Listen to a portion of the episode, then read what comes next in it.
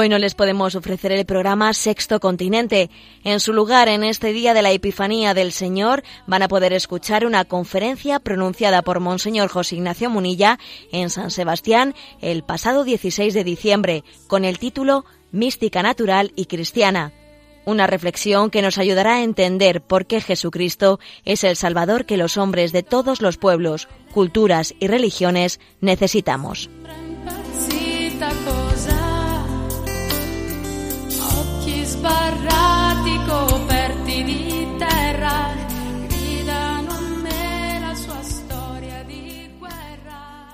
La charla que he elegido tiene como título Mística cristiana versus mística natural. ¿eh? Un, así, un, título como este, ¿de dónde ha nacido? ¿De, dónde ha salido? Bueno, pues la verdad es que en el contexto de la asignatura que, que este curso estamos impartiendo Jaume Navarro y un servidor, hay en el Instituto de Pío XII, la asignatura que se está dando en el máster eh, tiene el título de Nueva Era, eh, el reto de la nueva era y las nuevas espiritualidades. Y os podéis imaginar que, dentro de esa, de esa asignatura, pues hay momentos en los que se entra a describir con detalle eh, lo que es la nueva era, las manifestaciones que tiene, etcétera. Pero yo creo que a nosotros lo que más nos, nos interesa en este punto es presentar el fenómeno, el fenómeno de lo que es la verdadera mística y, una, y las deformaciones de la mística. Por eso he puesto como título Mística cristiana versus mística natural. Bueno, comienzo por decir que el problema de la comprensión adecuada de la mística tiene también sus derivadas dentro de casa. ¿Eh? Dentro de casa me refiero dentro de la Iglesia Católica. Este no es un asunto que, meramente haya venido eh, de, Oriente, el de la comprensión correcta y adecuada de la, de la mística, sino que también tenemos un problema en casa, desde ciertos parámetros de, de una teología secularizada. Determinados errores de la mística oriental se infiltran en los ambientes eclesiásticos por motivo de que hay una confusión conceptual en la reflexión teológica del natural y el sobrenatural. Yo tuve el, tuve el regalo de cuando, cuando hice la tesina de teología, de teología espiritual, de haber hecho la tesina de la tesis de, licenciatura sobre este tema, el tema del natural y el sobrenatural. En concreto, a mí me, tocó estudiar en, Juan de Alfaro, en Juan Alfaro, el cual lo había estudiado en Henri de Libac, ¿no? Y me di cuenta de que el tema del equilibrio del natural y el sobrenatural es un tema muy clave que condiciona la, visión de la teología en gran parte. ¿eh? Mm, mínimamente, o sea, hago un pequeños cursos de contextualizar esto, ¿eh? porque no es este eh, el tema central que yo quisiera que diésemos a esta charla. Digamos que en el Henri de Libac, un poco, digamos, de, uno de los autores clave de la Nouvelle Théologie, ¿no? Henri de Libac, subrayó mucho el deseo natural absoluto de Dios, el deseo natural absoluto que todos tenemos de Dios, hasta el punto de que lo subrayó de tal manera que parece que se negaba la hipótesis de naturaleza pura. ¿Qué es eso de la hipótesis de naturaleza pura? La posibilidad de que, de que el hombre hubiese podido ser creado sin haber sido elevado a la visión beatífica. De facto eso no ha ocurrido. ¿eh? De facto hemos sido creados todos eh, teniendo una vocación a la visión beatífica, al cielo. Pero la Humana Generis, en ella Pío XII dice que desvirtúan el carácter de gratuidad del orden sobrenatural quienes afirman que Dios no puede crear seres intelectuales sin ordenarlos a la visión beatífica. Es muy conveniente afirmar que el hombre podía haber sido creado, tener sed de Dios, pero sin haber sido creado a la visión beatífica del cielo. O sea, podría haber sucedido tal cosa. De hecho, estamos llamados al cielo por pura misericordia de Dios, pero no es, no es algo, no es algo que no hubiese podido ser de otra manera. ¿Por qué es importante afirmar la hipótesis de naturaleza pura? Porque es algo que permite entender que entre lo natural y lo sobrenatural hay una hilazón de misericordia, pero que no está, digamos, metafísicamente ligada la una a la otra. Es un, don de la misericordia de Dios, pero no son dos, dos órdenes que necesariamente uno sea deudor del otro. Bueno, cuando se produce esta confusión entre lo natural y sobrenatural, afirmando, afirmando que todo lo natural es sobrenatural, pues obviamente eh, eso, no lo, eso no lo afirmó obviamente Henri Libac, por supuesto, pero sus discípulos, sus discípulos eh, degeneran, van degenerando y al final terminan diciendo, mira, esa distinción que hemos hecho entre natural y sobrenatural es una distinción eh, teológica, pero, pero en la realidad todo está unido. Y todo lo natural es sobrenatural. Se termina por disolver el orden sobrenatural en lo natural. Si se dice que todo lo natural es sobrenatural, al final lo sobrenatural es natural. Porque si todo es sobrenatural, pues nada es sobrenatural, porque esto, esto funciona, eso es así. ¿eh? Si, si no se distinguen los, los dos órdenes de lo natural y lo sobrenatural, al final nos encontramos con unas consecuencias, por ejemplo, decir, todo es oración. Si no hace falta que yo me ponga delante del Santísimo. Si Dios está en todas las partes, si no hace falta que esté la Eucaristía de una manera especial, si todo es Dios, pues no hace falta, ¿eh? No hace falta invocarle eh, de una manera especial. En Él vivimos, nos movemos y existimos, ¿no? Ya lo dijo San Pablo. Total, pues yo cuando respiro, ya estoy rezando. No hace falta que rece explícitamente. Respirar ya es rezar, ¿eh? etcétera, etcétera, ¿eh? Pues es que, o por ejemplo, el hecho de que se identifiquen las obras naturalmente buenas con las obras salvíficas. No, a ver, una obra naturalmente buena en sí misma no es salvífica. O sea, la identificación del orden natural y sobrenatural tiene consecuencias graves. ¿eh? Por ejemplo, el identificar el establecimiento del reino de Dios con, pues, con la lucha por, pues, por, por, la justicia política. Pues no. Pues igual, en, mira tú por dónde que en Suecia, que en Suecia y en Noruega dicen que tiene un estado de bienestar social el más desarrollado de todo el mundo. Ahora, desprender de ahí que en Suecia y en Noruega el reino de Dios está más establecido que en ninguna parte del mundo, madre mía, eso sería mucho, mucho desprender, ¿no? O sea, la identificación de lo natural y lo sobrenatural ha tenido muchas consecuencias negativas. Por ejemplo, el hecho de que se asuma eh, la mentalidad semipelagiana en la pastoral, ¿eh? como confiando más en los medios humanos que en la gracia de Dios. ¿Eh? Poner los medios humanos es lo que va a hacer fecunda, fecunda la, la acción pastoral de la Iglesia, olvidando que hace falta específicamente el don de la gracia para poder convertir las almas y que eso está fuera de... este pequeño excursus de entrada, eh, lo digo para que cuando hablamos de la mística que viene de Oriente y tal, mm, no nos pensemos que en casa no tenemos también un problema, porque es verdad que fruto de la secularización, se ha podido eh, a veces desdibujar eh, la relación entre lo natural y lo sobrenatural y eso hace que hayamos creado un humus, un humus en el que esos errores entran mucho más fácil. Entran mucho más fácil.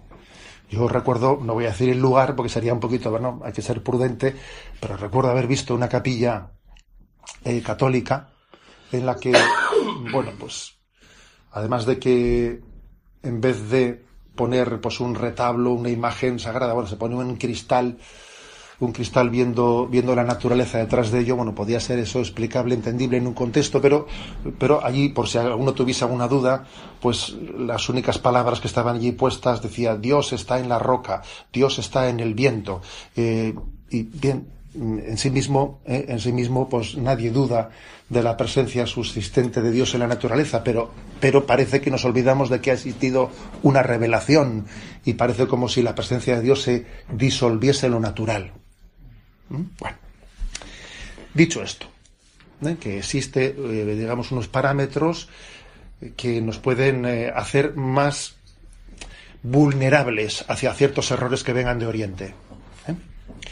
Creo que ha hecho mucho bien en la diócesis y fuera de la diócesis la charla que dio Asunción Ruiz, que supongo que muchos de vosotros la habéis visto, está en YouTube, ha tenido muchísimos miles de visitas. La charla era de la nueva era al cristianismo y era una charla en la que ella, desde el punto de vista de experiencia personal, contaba pues cómo ella había vivido pues ese buscar, ¿eh? buscar la trascendencia pues en, distintos cubículos y hay departamentos y de, de la nueva era de una manera insatisfactoria para ella hasta que finalmente se ha encontrado con Jesucristo. Pues bien, ella, su charla era meramente experiencial. pero le pedí que, le pedí que me diese alguna pista de dónde poder también eh, hacer una reflexión, una reflexión más teológica sobre esa experiencia que ella había vivido. Y me dio la pista de un actual monje en Bélgica que se llama Fray Joseph Marie Berlinde.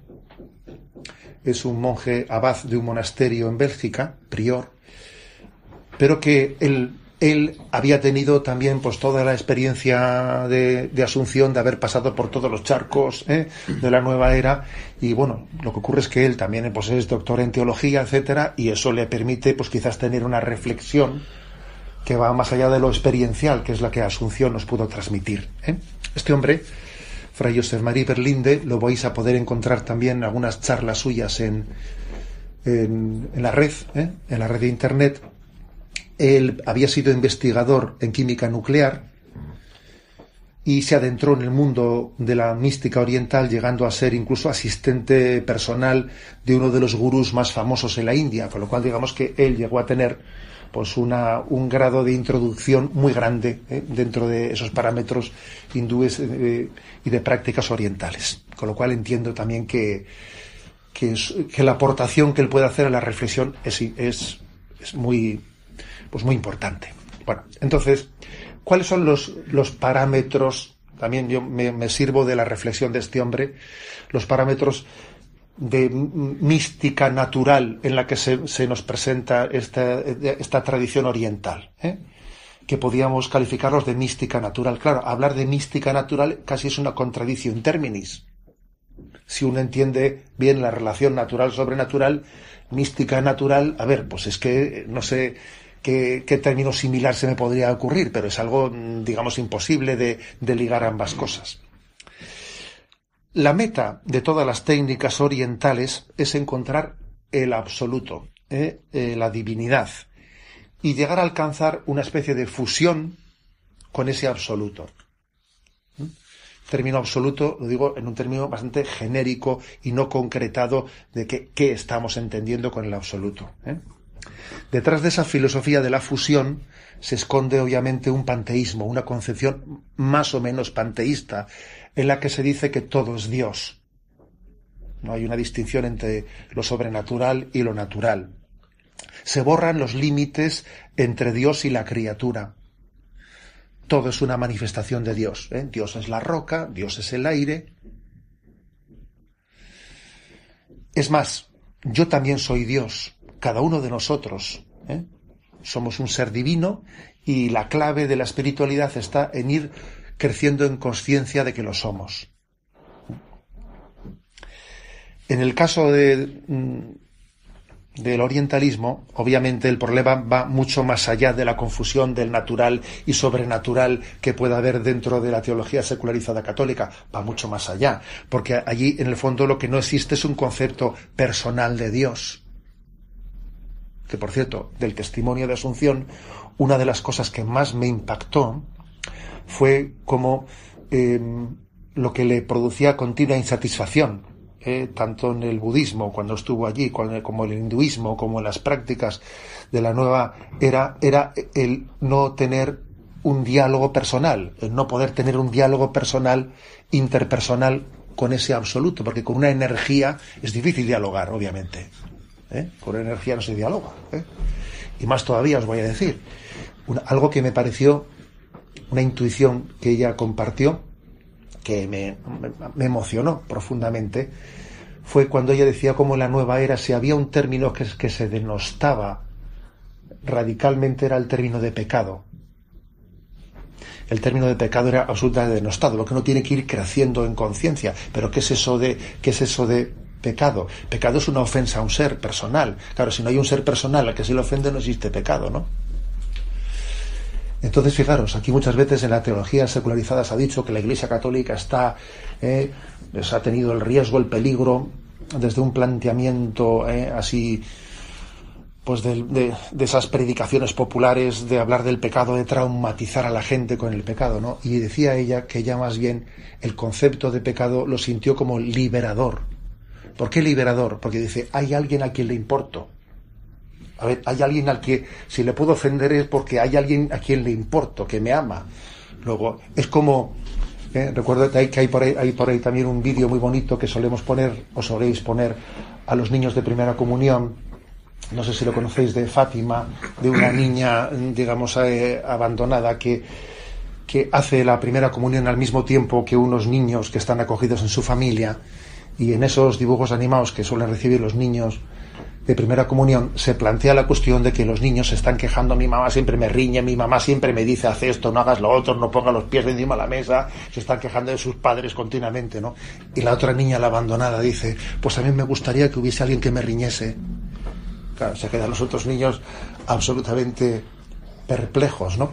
Es que el pecado, bien comprendido, es, algo liberador, porque el mayor sufrimiento, la mayor frustración es que yo no le importe a nadie, que yo esté destruyéndome y que nadie le importe que yo me esté destruyendo.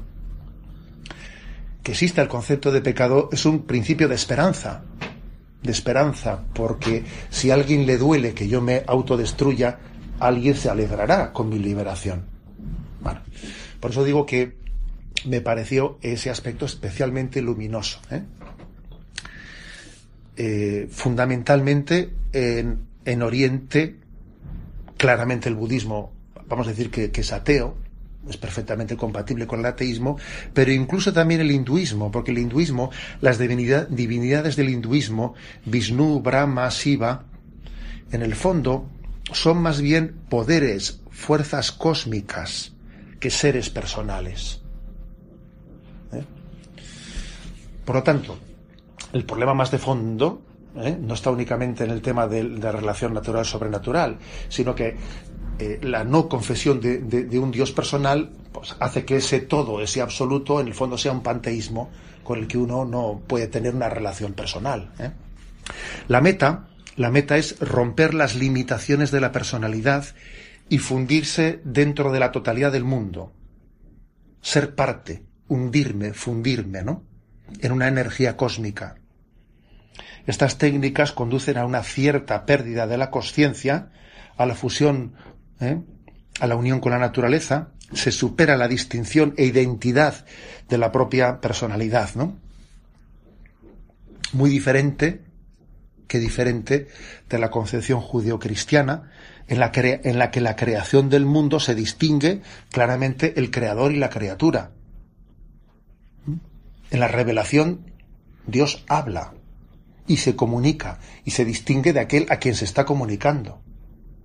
Tanto la creación como la revelación obviamente parten de, de, una concepción de la distinción del natural y sobrenatural y de una concepción de la relación interpersonal que Dios tiene con nosotros. Dios es persona. Y ojo, que he escuchado una charla, tampoco, por prudencia tampoco voy a decir el nombre, ¿eh? pero de, de un teólogo católico jesuita, decir que ese concepto nuestro, bíblico, de personalizar, o sea, de apropiarle a Dios la concepción de persona, que en el fondo es una contaminación de las filosofías griegas y occidentales, ¿no? de la cual deberíamos de purificar la Biblia para hacer una unión con Oriente, intentar superar el concepto personal de Dios para que pudiésemos tener una, un diálogo interreligioso. Eso, estos, estas orejitas mías lo han escuchado. Claro, dice, pero por Dios, si, si, si, si, pretendemos superar el concepto personal de Dios, estamos hurtando la revelación lo más sagrado, el núcleo, que es que, que, que Dios es Padre, que Dios es Padre y nos ha enviado a su, Hijo y tenemos una filiación divina, es, es vaciar absolutamente la revelación de su contenido, ¿no? Por eso, daros cuenta de que estamos hablando de, cuestiones verdaderamente nucleares. ¿eh? La oración es uno de los elementos claves en este discernimiento. Claro, la oración es un elemento clave. Porque hay una interlocución con un tú es verdad que la iniciativa la, ha, partido de Dios, es una interlocución no al mismo nivel, sino que ha nacido de la gracia, de ese don de Dios que se nos comunica. Pero fijaros, nosotros para relacionarnos con Dios no tenemos que despersonalizarnos. No. Es más, Él nos enseña. Él nos dignifica nuestra propia personalidad Y dice el Concilio Vaticano II que Jesucristo revela el hombre al hombre. O sea, Jesucristo ha venido a, a revelarnos la identidad. No tenemos que disolvernos, no tenemos que perdernos, no tenemos que, sino más bien descubrir la dignidad de nuestra identidad personal en la que está inscrita eh, como imagen y semejanza de, de ese ser personal que es Dios.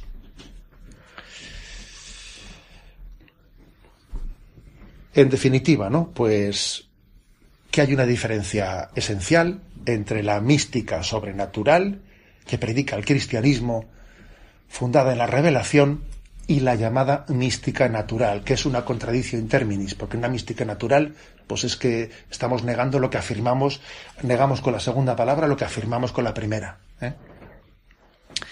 Mm, ¿En qué se suele traducir esto de la mística natural? Pues suele ser significativo, como las técnicas orientales se busca adquirir una postura fetal, volver al estado embrional con la madre, eh, fundirse la naturaleza, ese tipo de signos orientales eh, van encaminados a, ese fundirse en la naturaleza. Pues por ejemplo, ¿no? Pues el camino de esa mística natural es un conjunto de ejercicios físicos que tiende a dominar la energía física y mental. El yoga trata de desbloquear la energía cósmica de la cual somos dependientes. La ubicación de esa energía que se llama el Kundalini, ¿eh? se encuentra en la base de la columna vertebral, y el Kundalini es una energía que simbólicamente duerme enroscada como una serpiente en la zona del perineo y que tiene que despertarse y salir de nosotros, ¿no? Esa energía tiene que crecer en los canales energéticos ubicados en ambos lados de la columna vertebral cruzándose mutuamente, ¿eh? para que los chakras se, hablan, se abran y se produzca esa especie de intercomunicación con la, energía, con la energía universal. Fijaros que estamos hablando de una mística natural como si, como si el don místico estuviese eh, en una especie de energías interiores nuestras. Nosotros decimos que, a ver, la verdadera mística es la que nos permite alcanzar la realización por el don del Espíritu Santo que se nos ofrece en Jesucristo. Es, otra cosa que no tiene nada que ver. ¿eh? En el fondo se trata de una ejercitación de autohipnosis de la mente. Se alcanza un momento de vacío, llegando a experimentar el llamado nirvana, pérdida de la conciencia personal y fusión con todo lo que nos rodea. ¿eh? Este momento suele ser acompañado de estados físicos especiales, incluso como una especie de achicamiento del metabolismo que se llama samadhi, que suele producir efectos de bajo, bajo ritmo cardíaco y respiración. O sea que es cierto que este tipo de estados los suelen experimentar las personas que hacen estas cosas. O sea, nadie niega ¿eh? que ese tipo de estados eh, puedan llegar a ocurrir. ¿Mm? Lo, que, lo que ponemos en cuestión es que eso sea mística. ¿eh?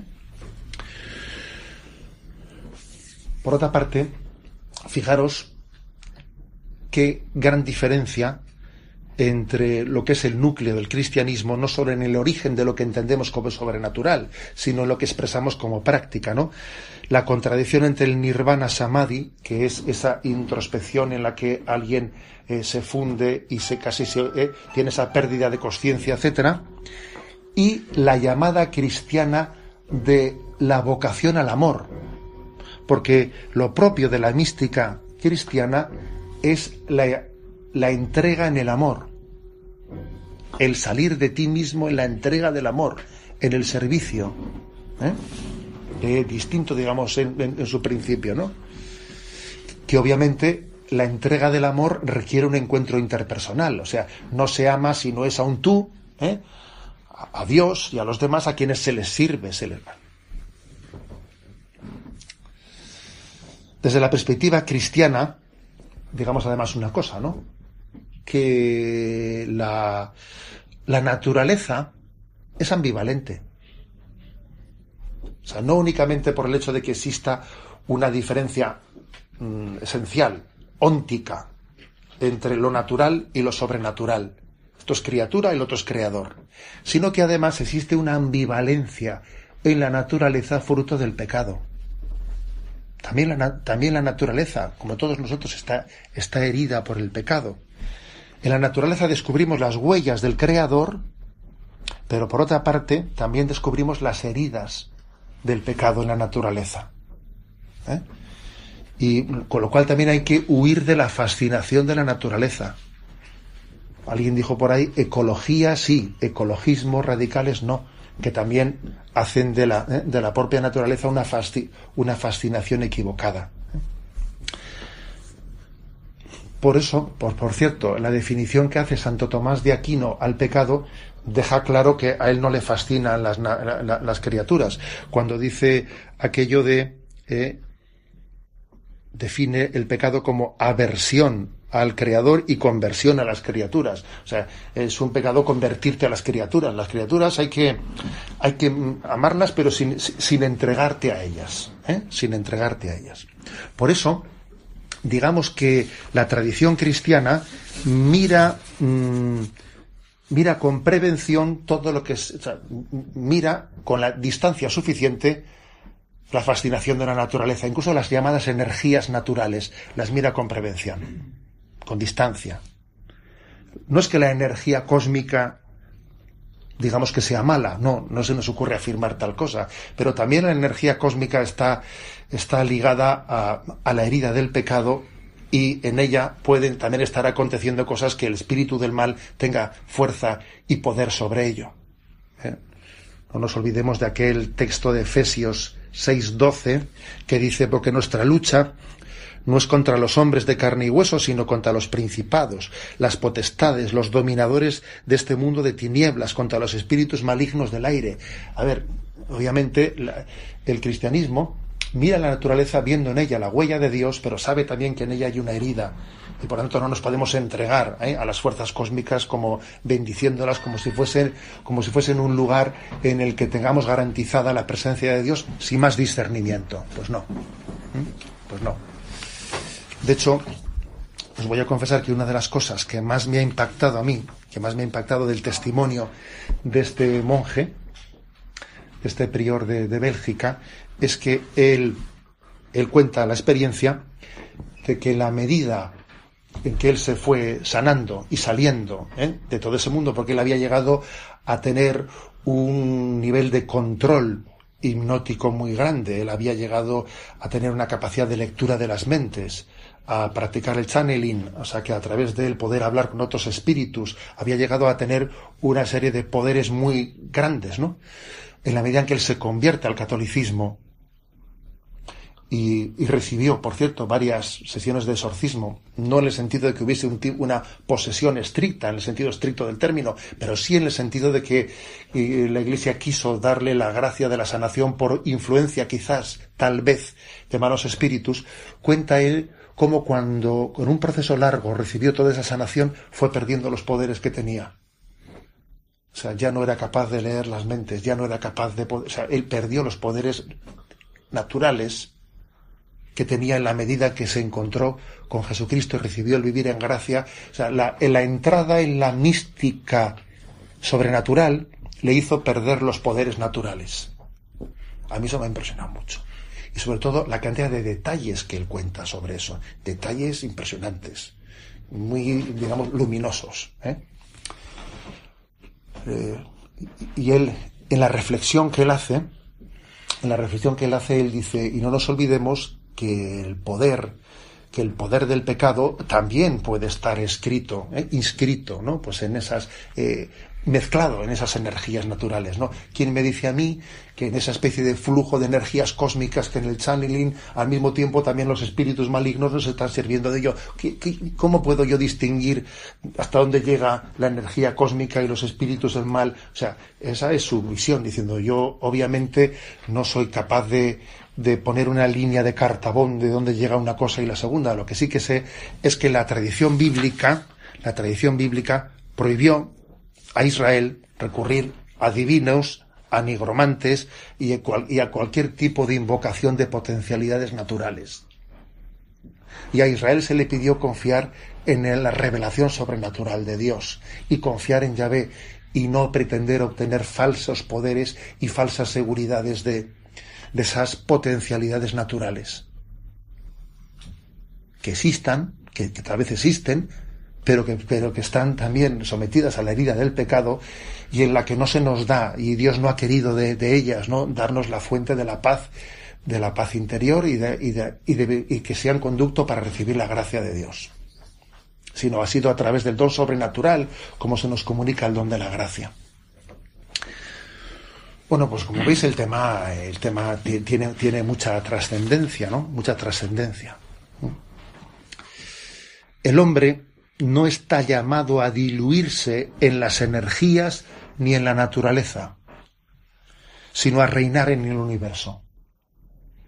También esa manifestación de la Sagrada Escritura de que el hombre está llamado a reinar y a reinar participando del señorío de Jesucristo frente a la creación hay que recordarla. Claro, hoy en día esto está mal visto, mal cuestionado, porque se dice, claro, es que esa, eh, esa concepción de reinar con Cristo sobre el mundo eh, es poco respetuosa de la ecología. A ver, por Dios, son dos cosas absolutamente integrables.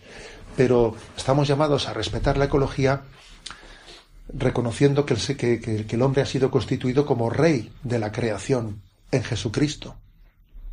¿Mm? No por divinización de la ecología, no por divinización, sino por utilización responsable, responsable y prudente, que es otro tema, pero no por divinización, ¿no? Por medio del bautismo, somos sacerdotes llamados a transformar y a ofrendar a Dios este mundo. En resumen, no se puede conciliar estos dos caminos, el camino cristiano y el de esa falsa mística natural. Entre otras cosas, porque el camino cristiano nos pide la renuncia a, tener poder, sino nos pide que confiemos en el, en el señorío de Jesucristo. ¿eh?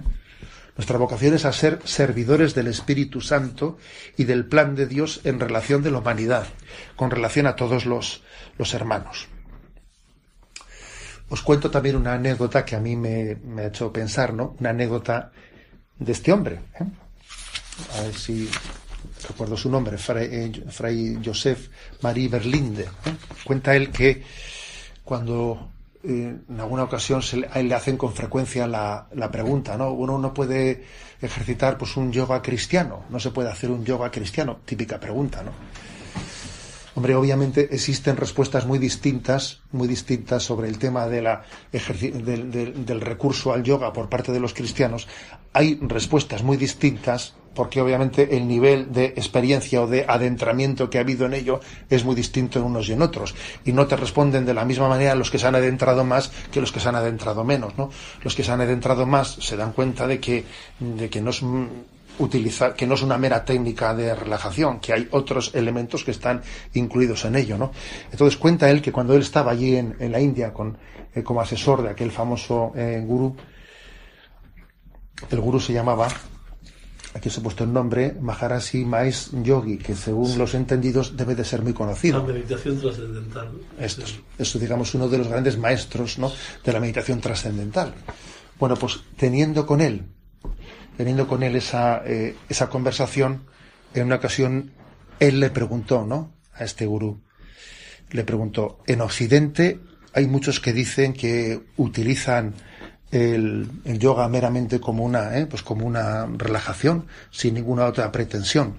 Y dice que, pues él en concreto, no pues este gurú Maharashi, ¿no? Él le respondió, se rió, se le rió y le contestó diciendo que lo practiquen, que lo practiquen para relajarse. Kundalini se desbloqueará y hará lo que tenga que hacer. ¿eh? Es decir, que leída, ¿no? Leída desde otra perspectiva, eh, esa pretensión de utilización del yoga a un nivel meramente de relajación, mm, se, se leía con cierta ironía diciendo, hombre, mira, te preocupes, porque el caballo de Troya está introducido. Esto ya son palabras mías, como podéis imaginar, ¿no? Son palabras mías. Pero, pero es cierto que, posiblemente hay que decir que el nivel, o sea, los niveles y las consecuencias que tienen determinadas prácticas es muy difícil ponerles coto y, poder decir yo utilizo hasta este nivel sin toda la filosofía, desligándome de toda la filosofía que está detrás de ello. Complicado, ¿eh? Muy complicado. Además, para iniciar alguno en la meditación trascendental, usan una especie de ritos que te lo venden como una tradición bonita y, la entrada es hasta ritual en ese tipo de, prácticas.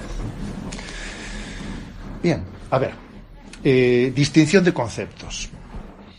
Lo que las religiones de Oriente llaman la espiritualidad, en realidad eh, es una mística natural, un ensayo de diluirse en la naturaleza. Por el contrario, la espiritualidad cristiana se basa en el don de la unión sobrenatural.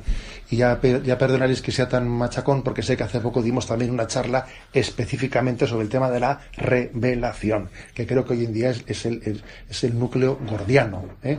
a la hora de explicar el don de. El don Termino, termino también haciendo una pequeña presentación que creo que puede ser complementaria a modo un poco de discursus final que también hemos hecho en la asignatura. ¿eh? que hemos hecho en la, asignatura que, se está impartiendo ahí en, el curso de Pío XII. ¿eh? Eh, distinción de los llamados nuevos movimientos religiosos. Porque es verdad, es verdad, que los nuevos movimientos religiosos, quizás esto de, la, esto de la nueva era ha llegado justo ahora al final. Pero cuando se describe el fenómeno de los nuevos movimientos religiosos, se suelen encuadrar en cuatro grupos porque ya sé que es muy complicado saber qué es religión, qué no es religión, etcétera, y hay una mm, dificultad también conceptual de encuadramiento, ¿no? Entonces, en el curso hemos utilizado esta cuádruple división, ¿eh? a ver si os convence. Hay cuatro familias de nuevos movimientos religiosos. Los primeros son de simbología cristiana, los segundos son de origen oriental, los terceros, los terceros son nacidos en Occidente un poco por innovación y los cuartos podríamos llamarlos movimientos mágicos. Los primeros, el primer grupo de nuevos movimientos religiosos, que son los de simbología cristiana, es el Cristo sí, Iglesia no. Propiamente es Lutero, la Reforma Protestante y lo que se ha derivado de ello, siendo muy conscientes que eso también lo tenemos dentro de nuestra casa, ¿eh? porque ojo, ¿eh? también ese Cristo sí iglesiano no está meramente identificado en la Reforma Protestante, lo tenemos en casa.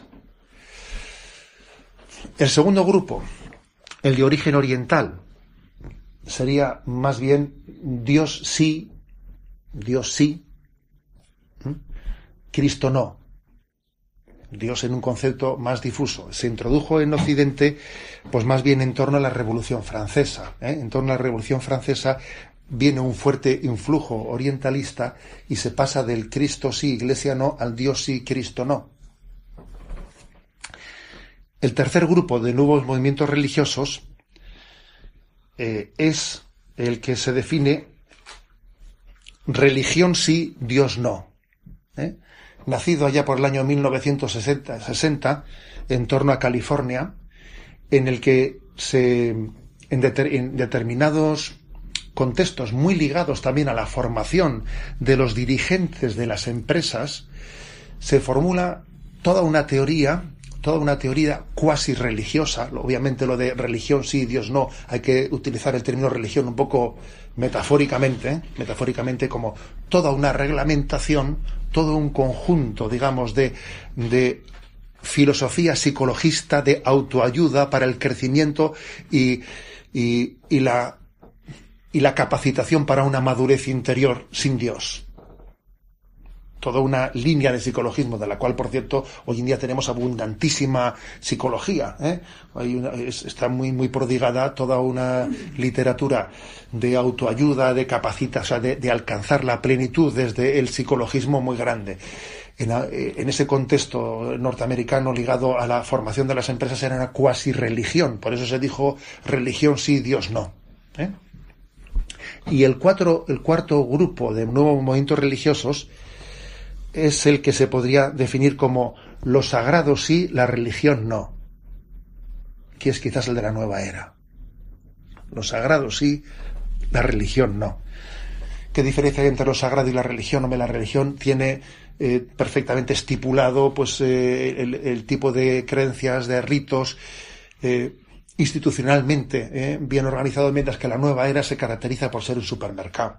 ¿Eh? ser un supermercado de autoconsumo en el que uno mismo va cogiendo de cada casa lo que él entiende subjetivamente que hace su propia construcción personal. Quizás por eso el mundo de la nueva era se caracteriza por ser más mágico, que espiritual, ¿eh? más mágico que espiritual o que religioso, ¿eh? más mágico que religioso.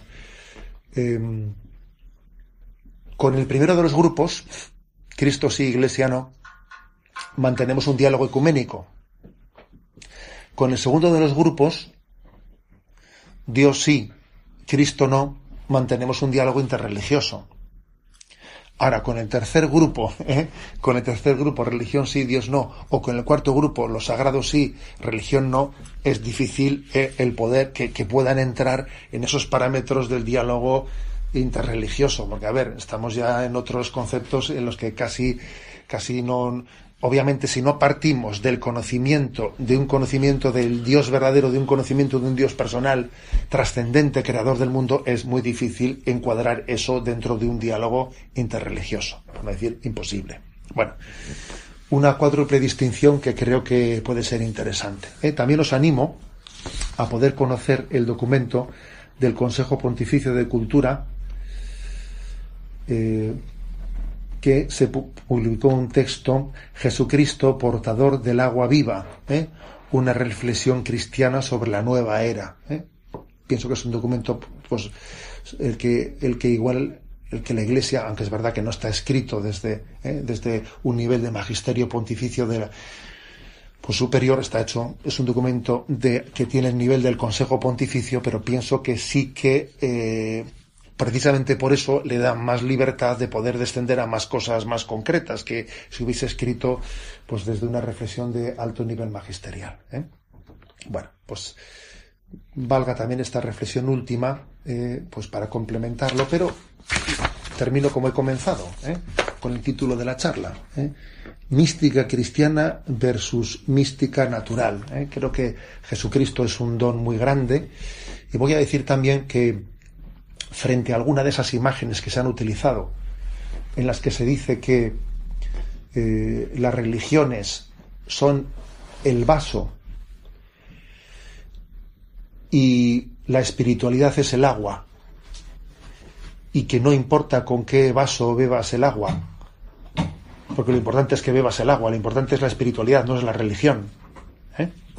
Frente a ese tipo de imágenes, yo creo que lo característico precisamente de la revelación en Jesucristo es que Jesucristo es el vaso y es el agua. Jesucristo no es el agua y el vaso es otra cosa. Jesucristo es el vaso, Él es el agua, Él es el dador y es el que también nos ayuda a recibir el don de Dios. Es el dador de los dones, es el don mismo y es el que nos capacita para poder acoger el don que Él mismo nos ha dado.